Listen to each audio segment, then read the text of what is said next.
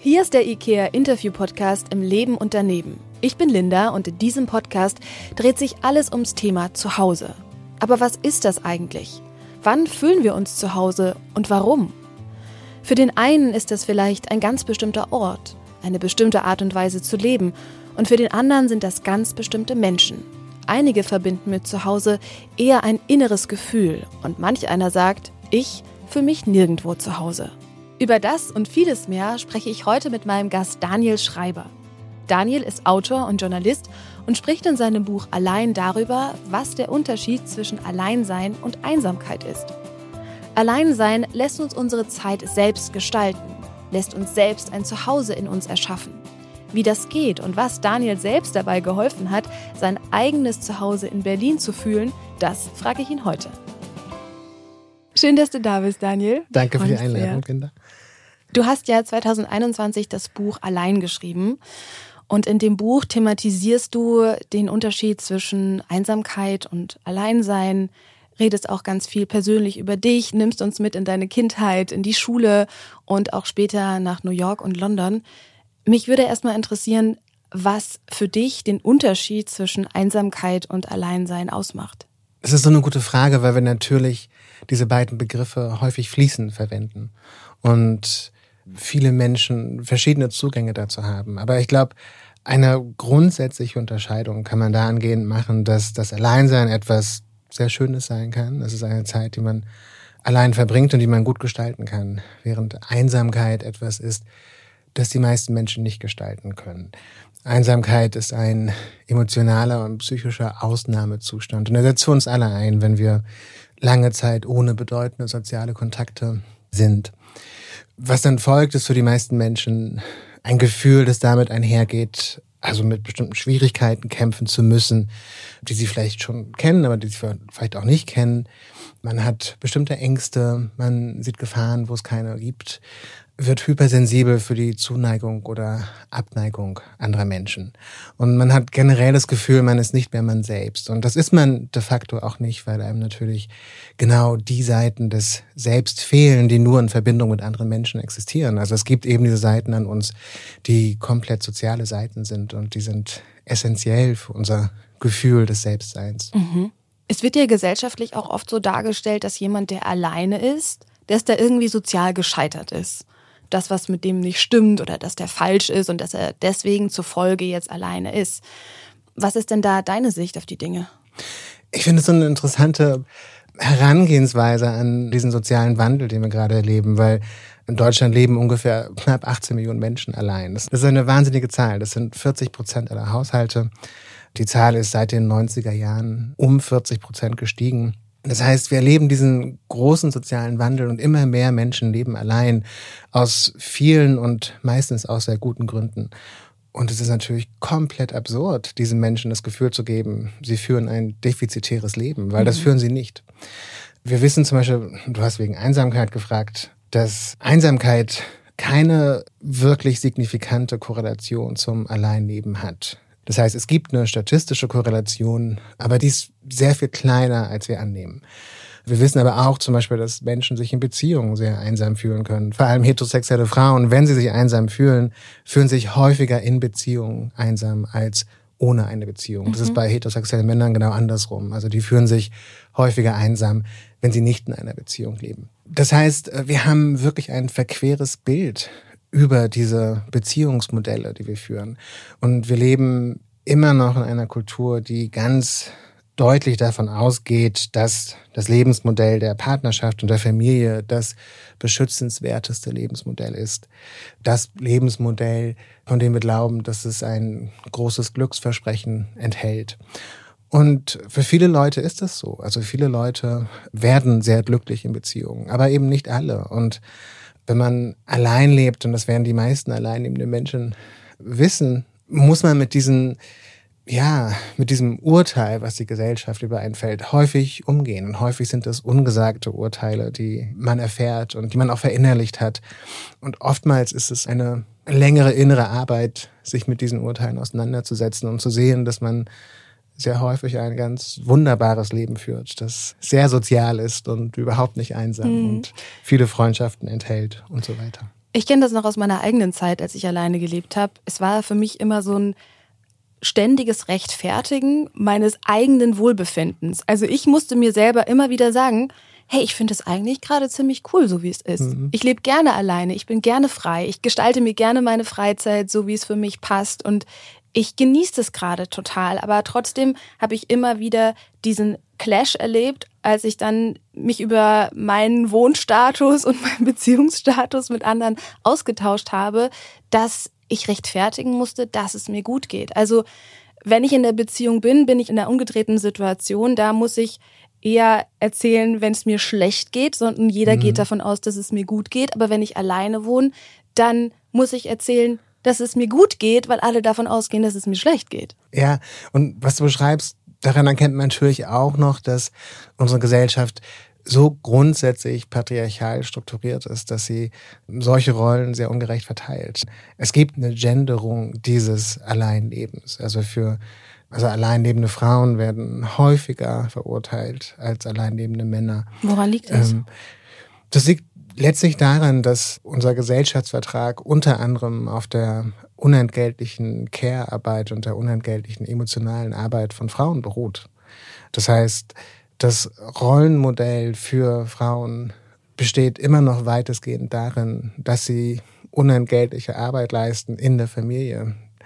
Und wenn da keine Familie ist, für die ich quasi dann kehren kann, dann du gegen den Gesellschaftsvertrag. Ah, mhm. genau. Okay. Du guckst jetzt skeptisch.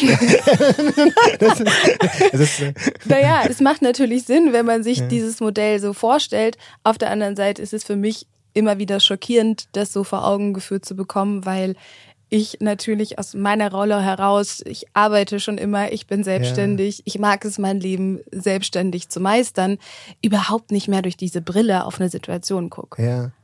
Ja, und häufig sind es ja auch so blinde Flecken, die man sich nicht angucken kann, die man sich auch nicht angucken möchte. Ähm, denn wir leben in dieser Gesellschaft und wir müssen unser Leben darin aufbauen und unseren eigenen Weg dadurch finden. Und dieses Wissen kann einen häufig eben belasten. Und wenn man einmal darauf guckt, dann findet man so viele solcher ganz grundsätzlichen Ungerechtigkeiten, die sich dann gerade in solchen Urteilen äußern, von denen wir glauben, dass sie eigentlich gar nicht so viel, oberflächlich zumindest, damit zu tun haben. Also die Rolle von alleinlebenden, vor allem heterosexuellen, alleinlebenden Frauen unserer Gesellschaft ist extrem stark durch den patriarchalen Blick definiert, den wir alle verinnerlicht haben, mit dem wir alle sozialisiert wurden. Mhm. Welchen Stempel hast du denn erlebt als alleinlebender Mann? Also als queerer alleinlebender Mann ist es nochmal eine andere Sache. Die kulturellen Rollen, die an heterosexuell alleinlebende Männer herangetragen werden, sind meistens Rollen einer verlängerten Jugend. Rollen also die wir mit Figuren wie James Bond und so weiter, ne? den, ah, den Bachelor. Ja, das ist den, echt den, ziemlich cool. Genau, assoziieren. Mhm. Richtig, mhm. also während für Frauen es natürlich die althergebrachte Rolle des Spinster gibt, also der alternden Jungfrau und ich, mhm. jetzt kann man nicht sehen, wie ich die Anführungszeichen mache, aber die sind, ja. die sind da und und in diesen so kulturellen Typen sieht man eigentlich schon das, das Grundproblem. Für queere Menschen ist es nochmal ganz anders, weil queere Menschen häufig schon als Kind erfahren, dass ihr Begehren nicht als plausibel gilt, dass sie eigentlich in einer Welt leben, die davon ausgeht, dass sie allein bleiben. Das heißt, bei queeren Menschen wird dieses Alleinleben oder wurde es zumindest lange Zeit nicht so verurteilt, eben weil man davon ausging. Das ist ähm, die logische Konsequenz genau, deiner sexuellen ja. Orientierung. Und das heißt, wenn man queer ist, dann muss man sich eben genau mit diesem Thema auseinandersetzen, mit queerer Scham, die man schon von Kindesbeinen an natürlich oktroyiert bekommt. Mhm. Ja. Du beschreibst es auch in deinem Buch und erzählst von deiner Kindheit. Nimm uns mal mit in die Zeit. Wie können sich das unsere Hörer und Hörerinnen vorstellen? Was hat deine Kindheit geprägt? Ja. Du meinst jetzt zu Hause. Also in allein schreibe mhm. ich gar nicht über meine Kindheit, aber in zu Hause, also in meinem zweiten Essaybuch, und es ist eines von drei Essaybüchern. Das erste war nüchtern, das zweite war zu Hause, das dritte allein. Und es ist so eine Trilogie, in denen ich versuche, bestimmten Fragen nachzugehen, die man sich nicht gerne stellt und die wir uns auch als Gesellschaft nicht stellen. Das sind meistens Fragen, die so wichtig sind, dass wir sie verdrängen wollen, dass wir sie nicht sehen wollen mit dem wir uns aber auseinandersetzen müssen, damit wir nicht nachts um vier schweißgebadet aufwachen. Und im ersten Buch ging es um Abhängigkeit, im zweiten Buch um die Frage, wie man sich ein Zuhause bauen kann, ob es möglich ist, auch wenn man mit bestimmten biografischen und psychologischen Voraussetzungen ins Leben geht, die das erschweren. Und in dem Buch gab es ein Kapitel über meine Kindheit als queerer Junge in Mecklenburg-Vorpommern, in einem kleinen Dorf in den 80er Jahren. Und das war sehr dramatisch tatsächlich. Es war ein tatsächlich sehr kleines Dorf mit 200 Einwohnern. Also ich wurde schon als Vierjähriger, also sehr bewusst ausgegrenzt. Also ich war ein sehr femininer Junge und habe auch nie verstanden, warum das schlimm sein sollte oder warum ich so sein sollte wie andere Jungs. Und das war ein ganz schönes Problem. Und es fängt damit an, dass die DDR-Kindergärtnerinnen verschiedene ärztliche Untersuchungen angeordnet haben. Und meine Mutter musste mir dann durch alle möglichen Städte fahren, um Hormone und so weiter testen zu lassen. Das weil man davon ausgegangen ist, dass du krank bist, weil genau, du feminin bist. Richtig, richtig. Oh. Und es ging damit weiter, dass ich eine Grundschullehrerin hatte, die auch eine Stasi-Mitarbeiterin war und deshalb eine sehr große Macht hatte und auch nicht zur Rechenschaft gezogen wurde innerhalb dieses schulischen Systems und die sich in jedem Jahrgang, den sie betreute, immer ein Kind aussuchte, das sie ganz bewusst ausgrenzte, um das Gefühl eines Kollektivs zu schaffen. Mhm. Und ähm, weil man dann den gemeinsamen Sündenbock hatte, richtig, oder? Ja, ja. Okay. Und es war wirklich also in einem Jahrgang war es eine Pastorentochter, im nächsten Jahrgang war es ein Kind, das schwarz war. Und ich hatte halt Pech und war das Kind, von dem sie allen anderen Kindern schon am ersten Tag erzählte, dass ich nicht normal sei und dass sie nicht mit mir reden dürften. Ja, und das sind Erfahrungen, die also in verschiedenen Ausformungen von ganz vielen Menschen gemacht werden und auch von ganz vielen queeren Menschen. Nicht nur im ländlichen Raum, nicht nur historisch, sondern heute immer noch. Natürlich hat sich extrem viel verändert. Aber diese Erfahrung der Ausgrenzung und das gesagt bekommst. Also du gehörst nicht dazu und du sollst besser still sein und eigentlich solltest du eigentlich tot sein. Eigentlich Was? wollen wir dich. Nein, das, das wird nicht, das wird nicht das gesagt, das, das, steht das dahinter. Das ist die Urangst, die in uns entsteht. Genau, richtig. Ja. Also so kann man das nur verstehen mhm. als kleines Kind. Ja. Wenn man das gesagt bekommt oder wenn man das erfährt, dann sind das Erfahrungen, die tatsächlich ein, ein ganzes Leben lang begleiten. Und ich musste also eine sehr lange Psychoanalyse machen, mhm. um ja damit gut zurechtzukommen. Um den Bogen zu schließen ja. zum Zuhause, sind das natürlich Erfahrungen, die das Bauen eines Zuhauses extrem schwer machen, mhm. weil Zuhause natürlich nicht nur ein, ein äußerer Ort ist, sondern eben auch ein innerer Ort. Klar, und wenn ich das Gefühl vorrangig in mir spüre, dass ich falsch bin oder dass es sogar besser wäre, wenn es mich gar nicht gäbe, wie soll ich da Geborgenheit schaffen? Wie soll ich da eine Wärme schaffen? Das geht und, ja gar und nicht. Und Zugehörigkeit empfinden, ja. wenn man gesagt bekommt, du bist nicht zugehörig. Hm. Wie hast du das denn ausgehalten, über so viele Jahre wirklich strukturell ausgegrenzt ja. zu werden?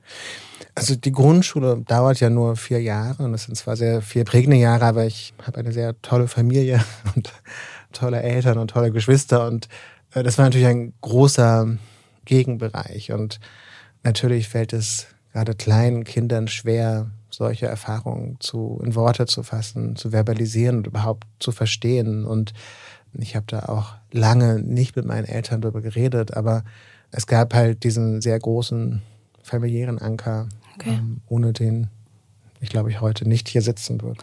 Und dieser Anker, der war für dich spürbar obwohl deine Mutter mit dir zu den Ärzten gegangen ist und ja auch zu Beginn, so klingt es zumindest für mich, erstmal dieser Idee gefolgt ist, dass irgendwas mit dir nicht stimmen könnte. Naja, sie hatte keine große Wahl. Okay. Denn das ist natürlich die Natur von totalitären Systemen, dass solche Anordnungen nicht wählbar sind oder nicht abwählbar.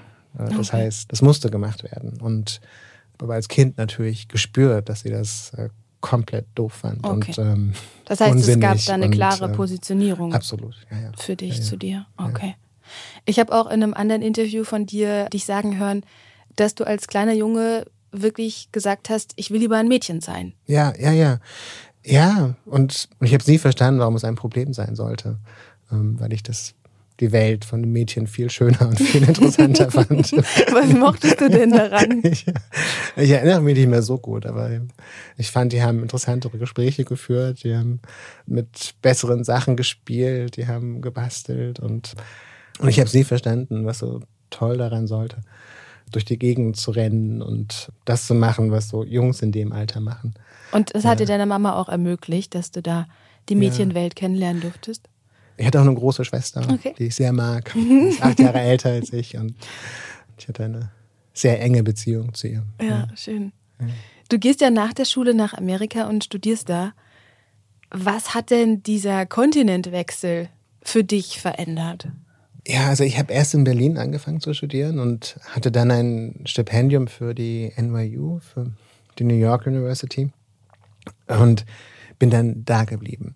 Das heißt, der erste Teil meines Studiums fand tatsächlich in Deutschland statt, der zweite in, in New York. Und ja, für mich war das eine gigantische Offenbarung. Ich hatte lange nicht das Gefühl, dass mich solche Erfahrungen, wie ich sie in der Kindheit gemacht habe, wirklich lange begleiten oder dass sie das Leben, was ich mir aufgebaut hatte, als queerer Mensch geformt hätten. Und als ich nach New York gezogen bin, habe ich wirklich verstanden, dass das nicht der Fall ist. Das war 2001, also ich bin tatsächlich drei Wochen vor dem 11. September nach New York gezogen, was auch eine tiefgreifende Erfahrung war. Ich habe gemerkt, dass es ein Ort ist, wo queere Menschen schon immer eine große Rolle gespielt haben, wo ich ein ganz anderes, viel offeneres Leben führen konnte, als selbst in Berlin, wo ich davor studiert hatte. Dass queere und schwule Kultur also wirklich mit der Geschichte der Stadt verbunden waren. Dass es vollkommen normal war, wenn zwei Männer oder zwei Frauen zusammen lebten und Händchen halten über die Straße gingen. Und das war zu dem Zeitpunkt selbst in Berlin nicht normal. Okay, das heißt, es war wirklich so dieser Alltag, der sich für dich nach dir und nach deinen Wünschen formbar angefühlt hat. Also wenn du mit jemandem Händchen haltend durch die Straßen laufen wolltest, dann konntest du das da tun. Wenn du dich öffentlich mit jemandem küssen wolltest, treffen wolltest, dann war das nicht ein Gefühl mhm. von, oh, vielleicht sollte ich mich doch ein bisschen verstecken. Kann ich mir das so vorstellen? Ja, und letztlich, ja, übersetzt sich das in ein großes Gefühl von Freiheit. Mhm.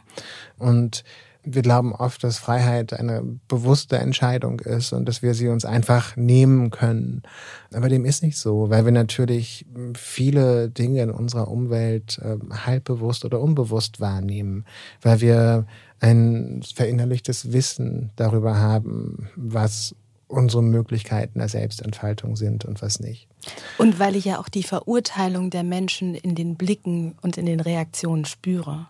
Ja, und nicht nur in den Blicken, sondern auch natürlich mit einer in der Luft stehenden Androhung körperlicher Gewalt und so weiter. Also das. Also so weit ich, ging das bei dir? Also ich kann mich zum Beispiel in Berlin während des Studiums daran erinnern, wie ich den U-Bahn-Waggon gewechselt habe, weil mich irgendwelche Skinheads blöd angemacht haben, mir Schimpfwörter in den Kopf geworfen haben.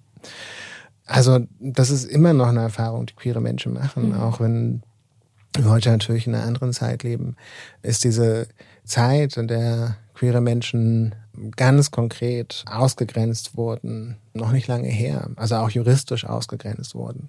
Und die ganze gesellschaftliche Geschichte von Ausgrenzung queerer Menschen ist so lang und sitzt so tief und wurde von uns allen eben so grundlegend verinnerlicht, dass sie immer noch Folgen hat. Mhm. Und zum Ende der 90er Jahre gab es natürlich noch eine ganz konkrete juristische, gesetzliche Ausgrenzung. Das heißt, queeren Menschen wurde vom Staat gesagt, dass sie nicht die gleichen ja. Rechte haben wie andere Menschen, dass sie Menschen zweiter Klasse wären. Das hat natürlich Folgen. Das hat natürlich Folgen für die Menschen selbst, als auch für die Menschen, die diese Menschen ausgrenzen. Mhm. Du lernst ja dann ein anderes System in New York kennen, einen mhm. anderen Alltag, in der Stadt mit einer ganz anderen Geschichte. Mhm. Hast du dann noch so einen Schlüsselmoment oder vielleicht auch mehrere Momente im Kopf, wo du sagst, da hast du wirklich angefangen, dass diese Stadt für dich zu einem Zuhause wird oder dass sich dieses Gefühl in dir ausbreitet? Gab es da so einen Wendepunkt, an den du dich mhm. erinnerst? Also ich muss sagen, dass ich lange Zeit das Gefühl hatte, ein sehr provisorisches Leben zu führen. Und in Zuhause, dem zweiten Essaybuch, geht es genau darum, dass viele von uns dieses Gefühl haben, dass das Leben eigentlich erst so in ein paar Jahren anfängt. Erst wenn wir in der richtigen Beziehung leben, erst wenn wir in der richtigen Stadt leben, wenn wir den richtigen Job haben, wenn wir an bestimmten Punkten unserer Karriere angekommen sind. Und dieses Gefühl hat mich auch in New York nicht wirklich verlassen. Es war tatsächlich das erste Mal, dass ich als erwachsener Mensch ein wirklich grundlegendes Gefühl von zu Hause hatte, unter anderem, weil ich mit meinem Ex-Freund zusammen war, weil wir eine, wir haben zusammen gewohnt, wir haben eine sehr spezifische Zukunft geplant. Und trotzdem muss ich im Nachhinein sagen, dass ich natürlich mit vielen psychischen Problemen zu kämpfen hatte, die erst in dieser Zeit anfingen, sich wirklich zu zeigen. Waren das psychische Probleme aus der Folge der Erfahrungen deiner Kindheit?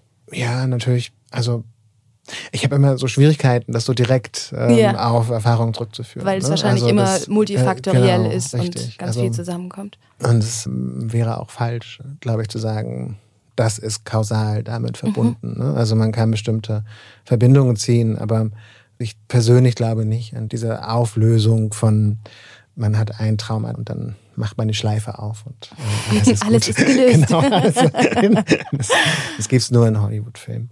Und ja, ich habe lange gebraucht, um mein Leben neu zu ordnen und ja, bestimmte Dinge zu erfahren und zu verstehen und zu leben, die das Bauen eines wirklichen Zuhauses für mich ermöglicht haben. Und äh, im Nachhinein würde ich sagen, obwohl ich dieses Gefühl von Zuhause halt mit meinem Ex-Freund, mit David hatte, waren diese psychischen Probleme immer noch so aktiv, dass das in mancher Hinsicht nicht gut möglich war. Und, Und welcher Faktor war dann für dich entscheidend, wenn es nicht die Beziehung war, dass sich dieses Gefühl ausbreiten durfte? Nachdem ich wieder nach Berlin zurückgekommen bin, ich habe ich viel Zeit in London verbracht und hatte auch dort eine Beziehung, die äh, sehr wichtig war für mich. Und nachdem diese Beziehung zu Ende war, habe ich wirklich eine lange depressive Phase gehabt und ich habe nicht gewusst, warum. Und ich habe natürlich auch inzwischen mit einer anderen Psychoanalytikerin als der in New York über diese Themen gesprochen und habe darüber nachgedacht, aber es hat wirklich lang gebraucht für mich, um zu verstehen, dass ja, es eben auch eine innere Arbeit ist, dieses Zuhause aufzubauen. Und dass dieser Gedanke, dass ich dieses provisorische Leben führe, vielleicht an mehreren Orten in der Welt. Und mein Leben erst später wirklich richtig dann anfängt. Ein Gedanke ist, der mich am Leben hindert, der dafür sorgt, dass ich das Leben verpasse. Und in Zuhause beschreibe ich diese vielen Faktoren, die dazu beitragen, sich ein Zuhause zu bauen. Also ich bin zum Beispiel, und ich mache es immer noch, ich gehe sehr viel durch die Stadt. Und das hört sich so banal an, aber gerade in dieser Zeit der Depression war das so heilsam. Also nicht nur wegen der körperlichen Betätigung, die immer gut ist für die biochemischen Prozesse, wenn man Depressionen hat, sondern auch, dass man sich die Stadt ergeht, dass man sich die Stadt erläuft, dass man Teil der Architektur der Stadt wird, dass man seine innere Landkarte erweitert. Andere Dinge sind äh, natürlich ganz zentral. Soziale Beziehungen, Freundschaften sind sehr wichtig. Aber auch Beziehungen, die man gar nicht als Freundschaften bezeichnen kann oder würde. Also kleine Beziehungen, Weak Ties ist ein soziologischer Begriff dafür. Was kann das zum das Beispiel heißt, sein? Zum Beispiel die Postbotin, mhm. die bei dir klingelt, um dir das Paket, das nicht in den Briefkasten passt, in die Hand zu drücken. Ähm, dass man die halt nach einer Weile kennt und sich grüßt. Dass man ja, den Gemüsehändler kennt und sich ein bisschen mit ihm unterhält, bei dem man jede Woche sein Gemüse und sein Obst auf dem Markt kauft. Solche Dinge, dass man mit einer gewissen Zeit auch seine Nachbarinnen und Nachbarn besser kennt und sich da Beziehungen entwickeln, die nicht intensive Freundschaften werden müssen, aber die trotzdem extrem wichtig für das Wohlbefinden sind und eben für unser Gefühl, zu Hause zu sein. Also so ein Mix aus, ich schaffe mir eine Orientierung Mhm. Und ich baue mir ein Netzwerk aus unterschiedlichsten sozialen Beziehungen auf, was mich auch in unterschiedlichen Lebenssituationen auffangen kann. Genau, und das sind nur zwei Punkte. Also letztlich ist es so ein Bricolage-Prozess. Also da ist ein Begriff eines französischen Anthropologen, Claude Lévi-Strauss, und der ging davon aus, dass man praktisch ja improvisieren muss, dass man sich aus einem Lebensbereich etwas nehmen muss und dann aus dem anderen und dann noch aus einem anderen Lebensbereich. Also es gibt eben keinen, ja, Fünf-Punkte-Plan, um mhm. sich zu Hause zu fühlen, um sich mhm. ein Zuhause zu bauen. Für mich waren es auch andere Sachen. Also ich habe eine sehr schöne Wohnung und als ich eingezogen bin, war die nicht sehr schön. Das heißt, ich habe sehr viel Arbeit da reingesteckt und habe sie grundlegend renoviert. Ich glaube, was sehr wichtig ist, dass wir uns bestimmten ja, Techniken der Selbstreparatur hingeben. Das heißt, dass wir Zeit in unserem Leben schaffen, um Dinge zu machen, die erstmal gar nicht so einen großen, konkreten Nutzen haben müssen. Also und für mich sind es Dinge, also wie das Kochen, das Yoga, das Spazierengehen, das Gärtnern, aber auch das Stricken. Das hat mich zwei Winter lang wirklich gerettet. Das ist ein sehr komplexer Prozess, mhm. mit dem man beide Gehirnhälften benutzen muss. Und der im Grunde so eine Art höhere Geometrie ist, weil man nicht wirklich versteht, wie sich aus diesem Fadenwolle und zwei Nadeln ein Socken ergeben soll. und, und das sind alles Dinge, die natürlich gesellschaftlich immer so ein bisschen belächelt werden, weil sie keinen grundsätzlichen finanziellen, ökonomischen Nutzen haben, weil wir unsere Zeit besser verbringen können, de facto. Aber was passiert, wenn wir also diesen Selbstreparaturtechniken, wenn man so möchte, nachgeht, ist, dass wir uns Zeit nehmen, dass wir Zeit anders erfahren, dass wir uns den Raum schaffen, auch un- oder halbbewusst bestimmte Konflikte durchzuarbeiten, dass wir den Raum schaffen, uns selbst hinzunehmen, zu akzeptieren. Und ich habe lange gebraucht, um zu verstehen, dass ich solche Tätigkeiten in meinem Leben wirklich brauche. Mhm. Das, was mir da besonders gut daran gefällt, ist, dass sie alle für mich selbst umsetzbar sind. Also damit ja, ne, siehst ja. du ja am Beispiel wunderbar, wie wichtig es ist, dass ich selber wirke und ne, selber entscheide, möchte ich jetzt stricken, möchte ich was nähen, möchte ich die Wand neu gestalten. Das ist ja völlig egal, aber ich kann ja. es für mich selbst bestimmen und ja. ich bin nicht abhängig davon, ob irgendjemand anders dann noch in meinem System mitwirkt, sondern das ist was, was ich genau. ganz alleine bestimmen kann. Ja, und auch das Wissen, dass es da nicht wirklich um das Ergebnis geht, mhm. ne, sondern um den Prozess. Also ja. es ist vollkommen egal, ob die ersten beiden Socken, die man strickt, nicht wirklich tragbar sind oder nicht. Oder ob man jetzt zwei Kilometer durch den Park geht oder 20 durch die Berge. Ja. Darauf kommt es nicht an. Es kommt auf den Prozess an, darauf, dass man sich diesen Raum für sich selbst nimmt, dass man diese auch zeitliche Erfahrung tatsächlich macht. Also auch dieser Leistungsaspekt, der sonst in unserem Leben so eine Riesenrolle spielt, genau, ja, hm, dass ja. man den streicht. Du hast eben gesagt, Natürlich ist es wichtig, dass wir soziale Beziehungen in unserem Leben haben und dass wir Freunde haben und dass wir andere Menschen haben in unserem Netzwerk. Ich fand es manchmal eine ganz schön große Herausforderung, in neuen Städten Freunde mhm. zu finden. Mhm. Also gerade, ich bin sehr oft umgezogen, je älter ich wurde und wenn auch diese natürlichen Überschneidungspunkte weggefallen sind, wie Schule oder Uni, ja. sondern ich habe direkt mit meinem Job angefangen, habe vielleicht noch alleine im Homeoffice gearbeitet. Wie findet man denn Freunde? also ich persönlich habe da auch kein so allgemeingültiges Strategiekonzept für. Aber ich glaube, was passiert, wenn man sich ein Zuhause aufbaut und wenn man bestimmten Tätigkeiten nachgeht, wenn man bestimmten Interessen folgt, dass man auch Menschen kennenlernt, die diese Interessen teilen. Das kann natürlich so aussehen, dass man in ein der Chor wird immer so als großes, schönes Beispiel genannt. Und tatsächlich kenne ich zwei Leute, denen das extrem geholfen hat, die Mitgliederinnen eines Chors geworden sind und ähm, eine wirklich famose Entwicklung für sie eingesetzt hat. Aber ähm, ja, das können eben auch schon kleine Sachen sein. Also wie, also ich zum Beispiel hatte einen in Strickladen in Kreuzberg, zu dem ich immer hingegangen bin, wenn ich nicht mehr weiter wusste. Mhm. Weil äh, es gibt bestimmte Techniken und man kann sich so viele YouTube-Videos angucken, wie man möchte. Man kann so viel Bücher darüber lesen, wie man möchte. Die sind wirklich komplex und man, man muss sie eigentlich erklärt bekommen und live sehen. Und halt immer hingegangen, weil ich so ein Problem hatte mit einem Strickstück und das ist natürlich eine Beziehung, die sich da entwickelt. Also es mhm. wären vielleicht nicht Freundschaften, aber es entwickeln sich Beziehungen.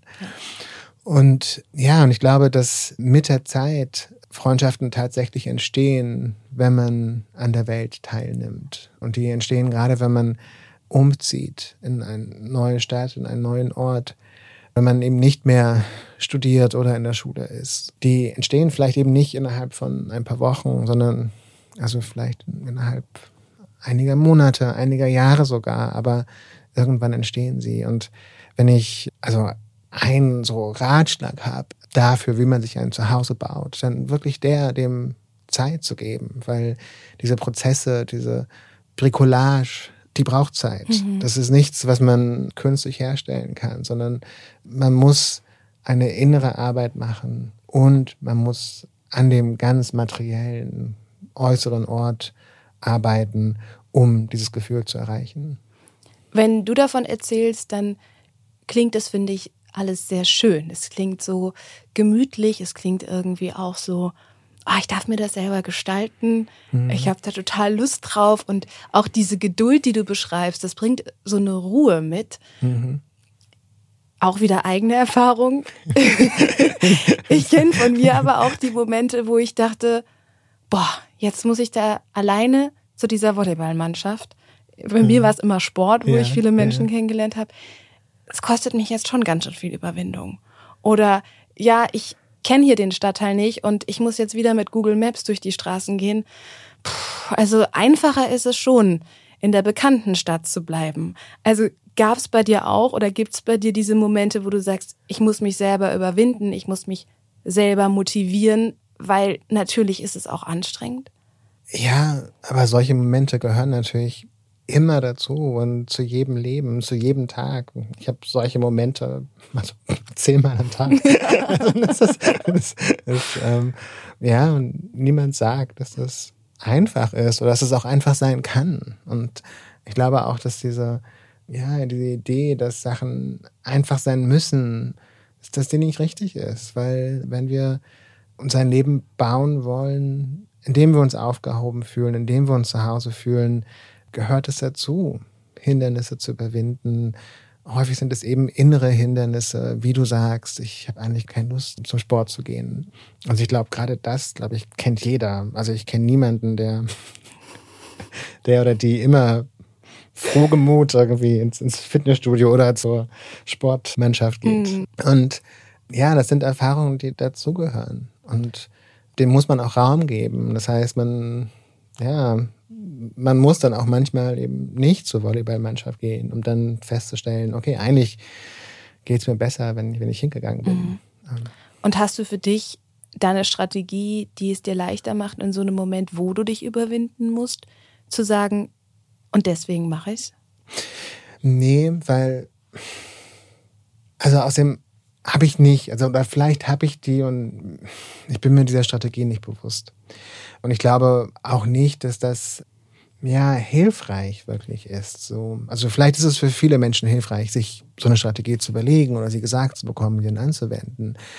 Aber ich glaube, was viel wichtiger ist, ist dieser mittel- oder langfristige Blick und ja, also ein Blick, der damit einhergeht, in sich hineinzuhorchen und zu gucken, wann geht's mir besser? Also mhm. geht es mir besser, wenn ich zum Volleyball gehe und zu Hause bleibe und einen halben Kuchen esse? Oder also eher die Achtsamkeit und das Bewusstsein für sich selber zu schulen und so einen laufenden Try-and-Error-Prozess zu machen. Also Dinge ja. auszuprobieren und zu gucken, okay, damit geht's mir so auf einer Skala von 0 bis 10, 5 gut. Mhm. Und wenn ich jetzt mal was anderes ausprobiere, da geht's mir vielleicht auf der Skala 7 gut. Genau. Mhm. Und ich glaube, ja, dass das letztlich wirklich das ist, was das Leben ausmacht. Also viele von uns werden so erzogen, dass wir eben nicht darauf hören, wie es uns geht. Mhm. Dass wir nicht darauf achten, wann sich etwas gut anfühlt und wann nicht werden häufig dazu erzogen zu glauben, dass wir, wenn wir bestimmte Rezepte befolgen, wenn wir bestimmte Sachen erreichen, wenn wir bestimmte Leistungen erfüllen, dass es uns dann gut geht. Aber das muss nicht stimmen und häufig stimmt es eben auch nicht für Menschen. Und wenn man diesen Prozess des in sich hineinhörens nicht erlernt und nicht als Praxis in seinem Leben befolgt, dann ja, wird es auch extrem schwierig, ein gutes, ein zufriedenes Leben zu führen. Ist das in deinen Augen auch der Grund dafür, warum wir vielleicht oft nach diesem Rezept in unserem Leben vorgehen, also den Glaubenssatz, den du vorhin mhm. beschrieben hast, dieses Denken, ah, jetzt gerade kann ich ja noch nicht so richtig happy sein, weil ich wohne in einer kleinen Wohnung oder ich bin alleine mhm. oder ich habe ja keine teuren Möbel. Aber wenn ich dann in ein paar Jahren mehr verdiene, dann wird's ja richtig cool. Mhm. Oder wenn die Beziehung da ist, dann wird's richtig cool. Das ist ja auch im Prinzip eine Schlussfolgerung aus diesem Denken, dass unser Leben nach einer bestimmten Art und Weise verlaufen sollte, damit es uns gut geht, aber es uns selber verlernen lässt, genau. darauf zu horchen, ja. wie es ja. uns wirklich geht mit dem, was gerade ja. da ist. Im Grunde versuchen wir so eine Abkürzung zu nehmen. Ne? Mhm. Ne? Wir versuchen die Abkürzung zu nehmen, die wir mitgegeben bekommen, die uns ja gesellschaftlich vorgelebt wird und in Wahrheit können wir diese Abkürzung nicht nehmen. Also das Leben hat keine Abkürzung leider. Geht nicht ähm, gut. Nee, und ähm, auch wenn es viel schwieriger ist, in sich hineinzuhorchen und Dinge auszuprobieren und sein Leben langsam mit einem mittel- und langfristigen Blick aufzubauen, ist das letztlich das, was wir alle irgendwann machen. Mhm. Und bei einigen dauert es länger, bei anderen es gibt auch Menschen, die haben das in die Wiege gelegt bekommen. Also ich kenne einige und ich bin immer ganz beeindruckt davon, die ganz genau wissen, was ihnen gut tut und was ihnen nicht gut tut. Und, und ich, ich habe früher immer gedacht, ja, das möchte ich auch. Und ich denke es immer noch tatsächlich. Das ist, ich möchte es auch. Dieses ganz automatische. Ja, ja, das, ja das, den ja, Gedanken kenne ich auch. Oder auch bei den Menschen, wo dieses Rezept vielleicht so aufgegangen ist, die zumindest ja. von außen so aus, also die den klassischen Weg gegangen sind und die damit aber auch total happy sind und wo es nicht so viele Umwege gab mhm. und so viele, mhm. ach, ich drehe noch mal um und jetzt probiere ich das ja. aus, sondern es war, sieht so ganz geradlinig von außen aus. Ja. Also der Punkt, der dabei wichtig ist, ist, was du eben auch sagst, dass es von außen so aussieht. Und natürlich tendieren wir oft dazu, unsere innere Welt mit der äußeren Welt von Menschen zu vergleichen. Und das ist, glaube ich, so ein ganz genereller Trugschluss. Weil, also wir wissen nicht, wie wir von außen aussehen. Wir wissen nicht, wie diese Menschen, die von außen auf eine bestimmte Art und Weise aussehen, sich innerlich fühlen. Das heißt, gerade wenn man mit solchen Menschen redet äh, und auch ernsthafter redet, die du beschreibst. Also die Menschen, die eigentlich so einen ganz geradlinigen Weg gehen und die den guten Job haben, äh, die, die Ärzte oder Anwältinnen geworden sind, die ein Eigenheim und, und zwei Kinder haben und so weiter. Je nachdem, also wie man diesen geradlinigen Weg definieren möchte. Wenn man mit denen spricht, dann fällt einem natürlich sehr oft auf, dass sie sich nicht so fühlen, wie sie von außen aussehen. Dass wir bei unserem Blick auf ihre Leben bestimmte Projektionen haben, dass wir diesen Projektionen erliegen. Mhm. Und dass dieser Blick sehr viel mehr mit unserem Inneren zu tun hat, als mit ihrem Äußeren. Mhm. Ja, und ich habe die Erfahrung immer wieder gemacht in meinem Leben. Also, dass es einfach viel vielschichtiger ist, als wir das annehmen, wenn wir jemanden von außen bewerten. Ja, und mhm. natürlich, und wir haben alle unsere Probleme. Selbst ja. wenn man das geradlinigste, gesellschaftlich akzeptierteste Leben führt, wird dieses Leben nicht ohne Traurigkeit, ohne Verlust auskommen. Es wird kein Leben sein, das ohne Zweifel auskommt, ohne das Gefühl, dass man Dinge anders hätte machen sollen, ohne das Gefühl, dass man auch ein ungelebtes Leben mit sich herträgt. Also wir alle tragen dieses ungelebte Leben mit uns her und wir müssen es irgendwie integrieren. Wir alle müssen bestimmte uneindeutige Verluste betrauern, bestimmte Fantasien, von denen wir dachten, die werden sich in jedem Fall erfüllen in unserem Leben, es aber nicht tun. Das heißt, das sind ganz grundsätzliche menschliche Aufgaben, die wir bewältigen müssen, wenn wir ein, ein gutes, ein erfülltes Leben führen wollen. Diese Akzeptanz der emotionalen Bandbreite der Höhen und Tiefen. Wie gelingt dir das?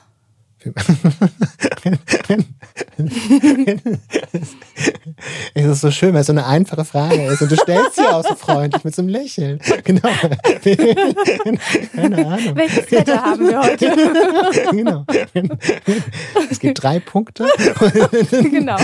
Folge dem Plan. Genau. Erstens, ich höre zu. Genau. Jeden Morgen Yoga und ähm, Nee, Wie mir das gelingt, das ist eine gute Frage und es ist für mich tatsächlich ein Prozess. Und ich habe natürlich Phasen, in denen mir es besser gelingt und Phasen, in denen mir es nicht besser gelingt. Und auch das, was ich vorhin meinte, also glaube, darin besteht letztlich das, was unser Leben ausmacht, dass wir Dinge probieren, dass wir uns hineinhorchen, dass wir mit einer, ja, einem bestimmten Wohlwollen uns selbst gegenüber Fehler zugeben können und sehen können, wann etwas für uns funktioniert und wann nicht. Mhm. Und dazu gehört eben auch bestimmte strukturelle Dinge in unserer Gesellschaft zu akzeptieren, die man nicht ändern kann. Und ja, also es ist ein, ein vielschichtiger Prozess und ich kann dir wirklich nicht ein Rezept geben. Mhm. Also ich kann dir sagen, also für mich sind Dinge wie das Wandern, das Gärtnern und so weiter sehr wichtig, aber das sind natürlich auch keine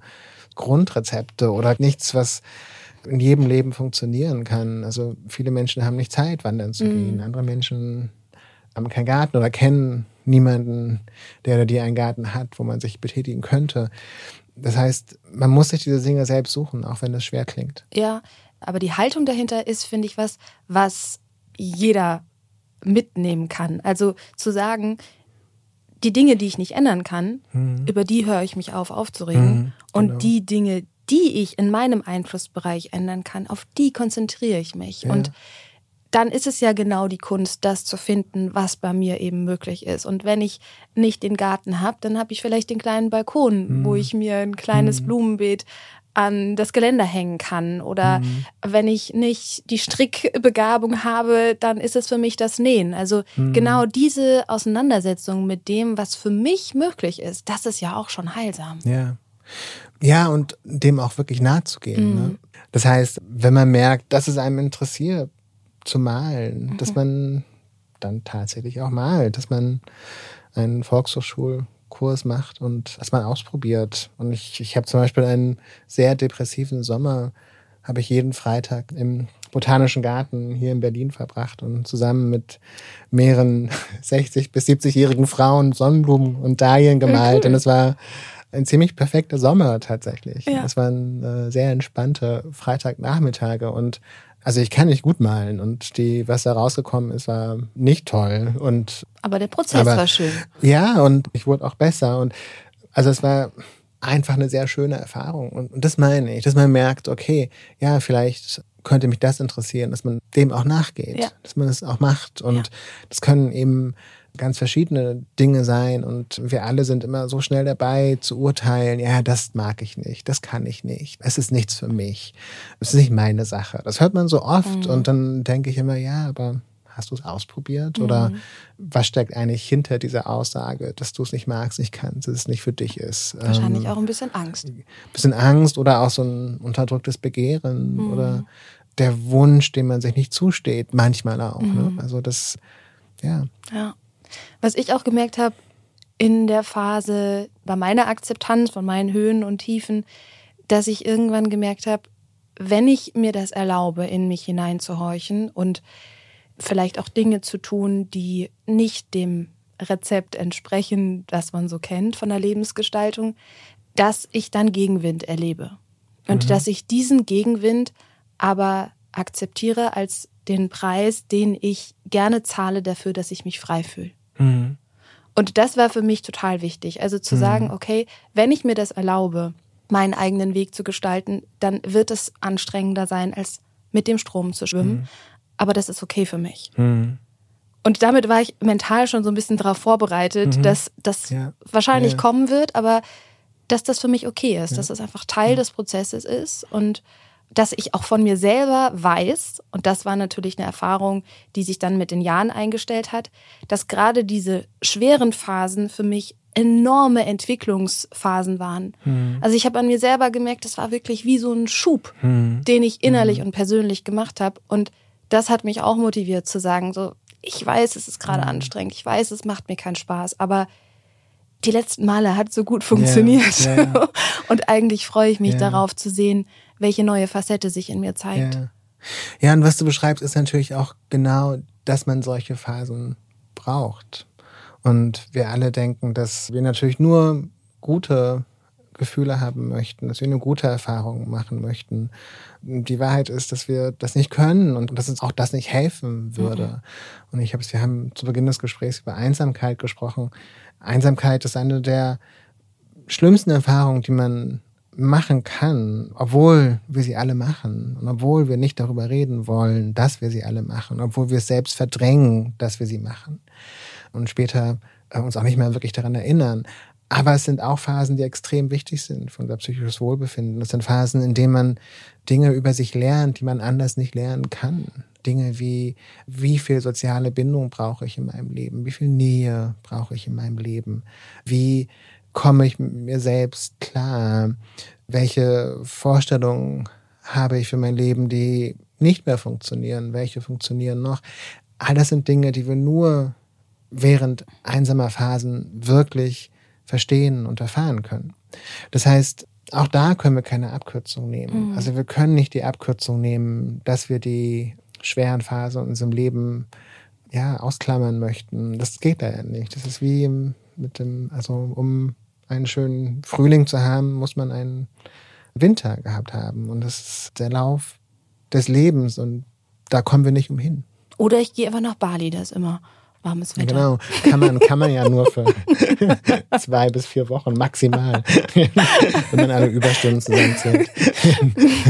das heißt, du vertrittst die These, dass ich die Einsamkeit brauche, um für mich die Klarheit zu bekommen, was mir wirklich wichtig ist? Das geht nicht in Beziehung mit jemand? Das ist eine gute Frage und ich würde es nicht so zusammendenken. Und mit Einsamkeit meine ich tatsächlich auch den psychologischen und emotionalen Ausnahmezustand der Einsamkeit, den man eben auch in Beziehungen haben kann. Das heißt, auch wenn man sich in einer Beziehung einsam fühlt, wird man bestimmte Sachen über sich lernen. Man wird vielleicht lernen, dass man die Beziehung anders führen muss. Vielleicht wird man lernen, dass man nicht so viel Angst davor hat, allein zu leben und die Beziehung, die einem nicht mehr glücklich macht, zu beenden. Ich glaube, dass, also die Frage, die jetzt dahinter steht bei dir, also ob man bestimmte psychologische Sachen besser durcharbeiten kann, wenn man allein lebt. Ich persönlich glaube das schon. Das hat aber weniger mit der Möglichkeit als mit der Notwendigkeit zu tun. Denn wenn man allein lebt, man muss sich schon irgendwie mögen irgendwann. Sonst verbringt man sehr viel Zeit mit jemandem, der einem unsympathisch ja. ist. Das heißt, man muss sich einfach mit bestimmten Sachen anders auseinandersetzen als in einer Beziehung. Auch in einer Beziehung muss man sich mit anderen Sachen auseinandersetzen. Ja. Ne? Und gerade wenn ich junge Familien sehe, ist es natürlich sehr deutlich, dass die Ansprüche der anderen Familienmitglieder sehr groß sind. Und es ist immer einfacher, die zu befolgen und die zu erfüllen, als eben an sich selbst zu mhm. arbeiten oder an die eigenen Bedürfnisse zu denken. Ja. Und, also den Fokus auf sich zu legen, ist einfach leichter, wenn es mich als Hauptfigur in meinem Leben gibt mhm. und ich auch sehr viel Zeit habe, mich um mich zu kümmern. Vor allem, wenn es nicht drei andere Menschen gibt, die ja. ganz automatisch ihre Bedürfnisse anmelden mhm. und eigentlich verlangen, dass du den Fokus auf sie legst. Ja. Ja. Du lebst ja heute alleine in Berlin und hast dir da dein Zuhause mhm. geschaffen. Mhm.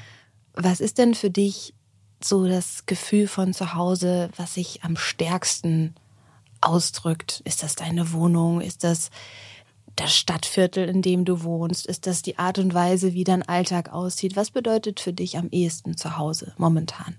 Hm, ich würde sagen, alles tatsächlich. Und möchte es gar nicht an einem bestimmten Gefühl festmachen. Und ich habe mich lange nicht gefreut, wenn ich von Reisen nach Berlin zurückkam. Und unter anderem, weil ich wusste, okay, das wird eine schwierige Zeit, gerade nach längeren Reisen. Aber ich bin jetzt zum Beispiel seit über einem Jahr permanent unterwegs und sitze äh, mindestens viermal, manchmal achtmal die Woche im Zug. Und ich freue mich jetzt immer, wenn ich zu mir nach Hause fahren kann und wenn ich mir selbst etwas kochen kann, von dem ich weiß, das ist genau das, was ich essen möchte. Weil natürlich auf Reisen ist das Essen, man kann sehr gut essen, aber neigt dazu, nicht sehr gesunde Dinge zu essen zum Beispiel. Ich freue mich darauf, wenn, wenn ich einen Abend für mich habe und äh, wenn ich mit Freundinnen telefonieren kann oder auch wenn ich nur eine ganz blöde amerikanische Fernsehserie schauen und dann ins Bett gehen kann. Und es sind so kleine Dinge, die sehr, sehr wichtig werden und die wir häufig auch aus den Augen verlieren und die ich gerade durch das viele Reisen, dadurch, dass ich an so vielen Orten bin, sehr zu schätzen weiß. Ich höre da auch ganz viel freie Gestaltung raus. Frei wählen können, was ich esse, wann ich schlafen gehe, ob ich die Serie gucke oder nochmal rausgehe. Also einfach dieses, ich kann auf mich hören und wenn ich mhm. merke, darauf habe ich Lust, dann kann ich das sogar direkt so genau. umsetzen. und bin nicht an irgendwie ein Hotelzimmer gebunden oder daran, ob ja. da jetzt nur ein Fastfood-Restaurant nebenan ist oder ja, ich eigentlich Lust auf einen Salat hätte, sondern ich muss da nehmen, was da ist. Mhm. Genau. Ja. ja. Das kann ich sehr gut nachvollziehen. Wir haben jetzt ja ganz viel darüber gesprochen, was so in einem eigenen Einflussbereich liegt, was ich selber tun kann, um mir selbst ein Leben zu gestalten, was sich für mich nach einem Zuhause anfühlt und wie wichtig dabei auch diese Höhen und Tiefen sind. Was ist dir denn noch wichtig mitzugeben aus deinen Büchern, die du geschrieben hast, wo du sagst, das ist vielleicht gerade für unsere Hörerinnen und Hörer schön für den bevorstehenden Winter, wenn man vielleicht alleine wohnt, dass man sich das nochmal so vor Augen führt. Ja, ich glaube, ich würde wirklich betonen wollen, dass man sich solche Techniken der Selbstreparatur sucht, auch wenn man glaubt, das ist nicht so wichtig, auch wenn man das eigentlich belächeln möchte. Dass man einfach wandern geht, dass man in den Strickladen geht und sich ein, ein Wollknäuel oder fünf äh, holt und dann das lernt. Und ich glaube schon in dem Prozess des Findens solcher Tätigkeiten liegt ganz viel, was man für sich tut. Allein darin, dass man sich die Zeit dafür nimmt in einem Tag, der immer von tausend anderen Dingen durchkreuzt wird und von dem man immer glaubt, man könnte die Zeit so viel besser nutzen als für diese Tätigkeit, die nicht so wichtig ist. Ich glaube, dass allein schon darin, dass man sich die Zeit nimmt, sehr viel liegt. Und gerade in den kommenden Monaten, wenn es dunkel wird, wenn die Tage kürzer werden, ist es zumindest für mich wahnsinnig wichtig, solche Tätigkeiten haben, auf die ich zurückfallen kann. Welche Rolle spielt dann für dich Licht und Wärme? Ist das was, was was verändert? Im Gefühl von, ich fühle mich wohl, ja, ich fühle mich oder? Ist das nicht für jeden so? Ich dachte, das ist Ja, für, es gibt Menschen, die sind so. da empfindlicher als ja. andere, aber für mich ja. auf jeden Fall auch. Also ich hatte mal einen Therapeuten, der zu mir meinte, sie müssen in den Süden fahren im, im Winter. Und ich mhm. immer, wie kann man das machen? Und ich dachte mal, ich kann es mir nicht leisten. Und ich habe es vor zwei Jahren, das beschreibe ich in allein, dem letzten Essaybuch auch, habe ich es tatsächlich gemacht und bin tatsächlich für zweieinhalb Monate auf die Kanaren gefahren und es tat unheimlich gut und ich konnte es mir auch da nicht leisten und, und, und habe es trotzdem irgendwie hingekriegt. Und es war kein Luxusaufenthalt oder so, aber das war tatsächlich etwas sehr Schönes und es hat wahnsinnig gut funktioniert. Das mit dem Licht und ja. den etwas längeren Tagen. Aber natürlich ist es auch kein Patentrezept. Ne? Natürlich kann man nicht allen Leuten sagen, ja, wenn du den Winter nicht magst, dann fahr doch mal ein paar Monate auf die Kanarischen Inseln.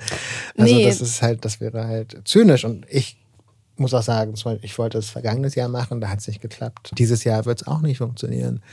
Das heißt, also für mich ist es extrem wichtig. Aber man kann auch diese Zeit ohne Licht oder mit wenig Licht so gestalten, dass man da durchkommt. Ja. Und sei es durch einen Spaziergang in der Mittagspause. Und äh, für mich zum Beispiel, ich, was ich im Winter immer mache, ist, also ich gehe spätestens um drei in den Park, um noch zumindest so eine Stunde Tageslicht ja abzubekommen und muss danach zwar weiterarbeiten im Dunkeln. aber, aber ähm, diese Stunde, die hilft ja. und die hilft vor allem, wenn man sie so aufaddiert. Also ja. man merkt es vielleicht nicht sofort, aber in drei, vier Wochen später merkt man das. Ja, es ist vielleicht mehr, dass man sich selbst diese Erlaubnis gibt, die Möglichkeiten mhm. zu sehen und sie auszuschöpfen, wenn sie für dich umsetzbar ja. sind. Und das ist vielleicht ein Aufenthalt in einem Land, wo es wärmer ist. Oder es ist die Umgestaltung des Tages und zu sagen, ich verlege meine Arbeit auf den Abend und nehme mir ja. jetzt diese Stunde oder zwei.